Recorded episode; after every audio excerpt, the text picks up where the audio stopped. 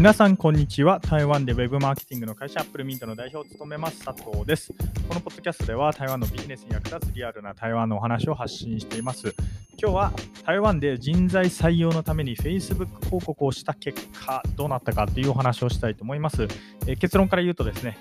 台湾ではやっぱり自分から動いて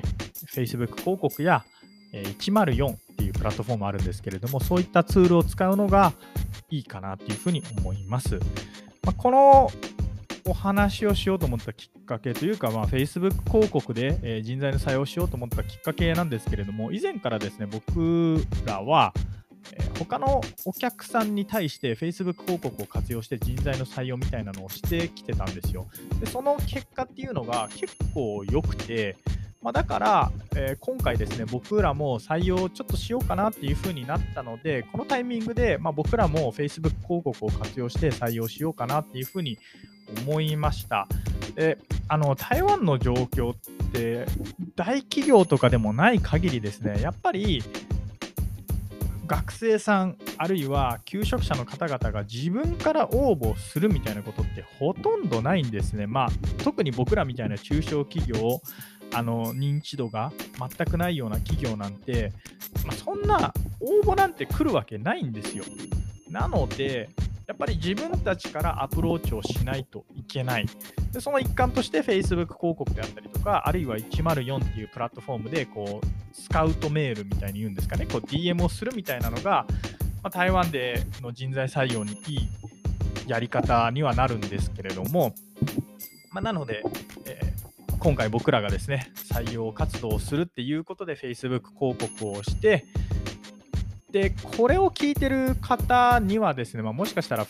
台湾で人材の採用が必要ですみたいな方もいるかと思うので、まあ、今回ですね、僕らが Facebook 広告をした結果、まあ、どんな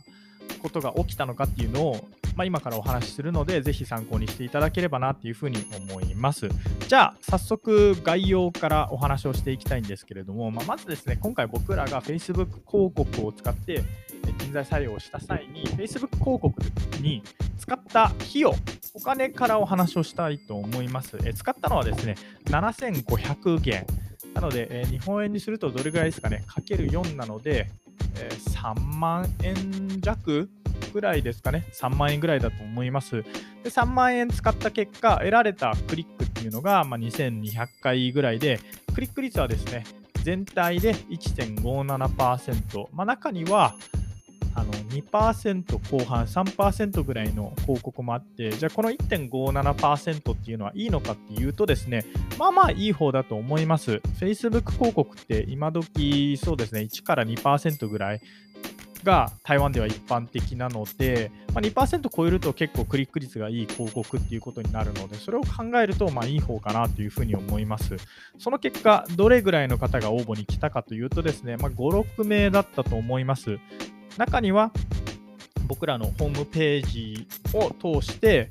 直接応募した方もいましたし、104でこう求人情報を掲載しているので、そこから応募したっていう方もいました。で、104から来た方々っていうのは、いやいや、広告じゃなくて104を見て来たんだろうって思うかもしれないんですけれども、僕らですね、104でこう、採用してますみたいなのを掲載してた時って何もしなかったらほとんど応募なんて来なかったんですよ。それが急に来たっていうことは、まあ、広告のおかげかなって思っていたりとかします。まあ、なので104とかホームページからの直接応募を含めると大体5、6名ぐらいの応募者があった感じです。ただですね、じゃあその応募者が全て良かったかというとですね、中には7ヶ月、こう全ての会社を7ヶ月で辞めてるみたいな方もいて、いや、この人はちょっと採用する勇気ないなみたいな方もいたんですけれども、まあ、中にはですね、すごいあの、まあ、やる気があっていいなと思った方もいたんで、ぜひ試してみるといいかなと思います。あの詳しい内容はですね、僕後日、ホームページで、あの、公開するので、後日、まあ、もしかしたらこれ、これを撮ってるときは僕まだ公開していないんですけれども、ま、公開して、うん、数日後、あるいは公開し、えー、まあ、ごめんなさい、このポッドキャストを撮って数日後に公開するか、あるいはこのポッドキャストを撮っているときには、まあ、もうすでに公開しているかと思いますので、えー、詳しい話を聞きたい、あるいは知りたいという方はですね、僕らのホームページを見てみてください。で、この Facebook 広告の他にですね、一応104っていう人材プラットフォームで、30名の方にスカウトメールみたいな DM は送りました。その結果、返事は6名ぐらいから来て、えー、そのうちの3、4名はお断りメールで、2名ぐらいがあの面接してみたいですって感じで返事が来て、で、面接をして、まあ、その結果、あのー、はい、いろいろあったと。詳しいことを知りたい方はですね、ホームページをご覧ください。で、あのー、普段ですね、こういうことっていうのは、Apple Mint Labo の方で書く。あんまり公開したい情報ではないじゃないですか。どっちかっていうと、なんかすごいすごい貴重な情報だと思うんですね。まあ、なので、こういう有料級の情報っていうのは、普段であれば僕、AppleMintLab の方で公開、非公あのメンバーだけに公開しているんですけれども、まあ、今回ですね、特別にホームページの方で、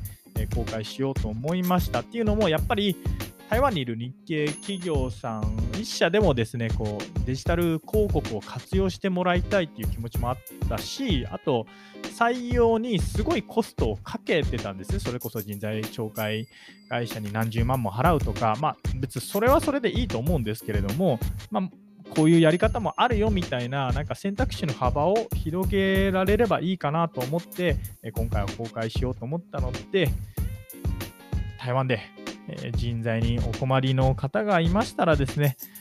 まあ、ホームページのブログを参考にするなり、あるいはこのポッドキャストを、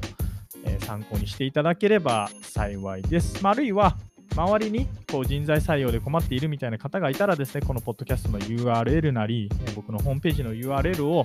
シェアしてみてください。割と参考になると思っています。ということで、以上、Apple Meet 代表佐藤からですね、台湾で Facebook 広告を使って人材採用した結果どうなったかというお話でした。それではまた。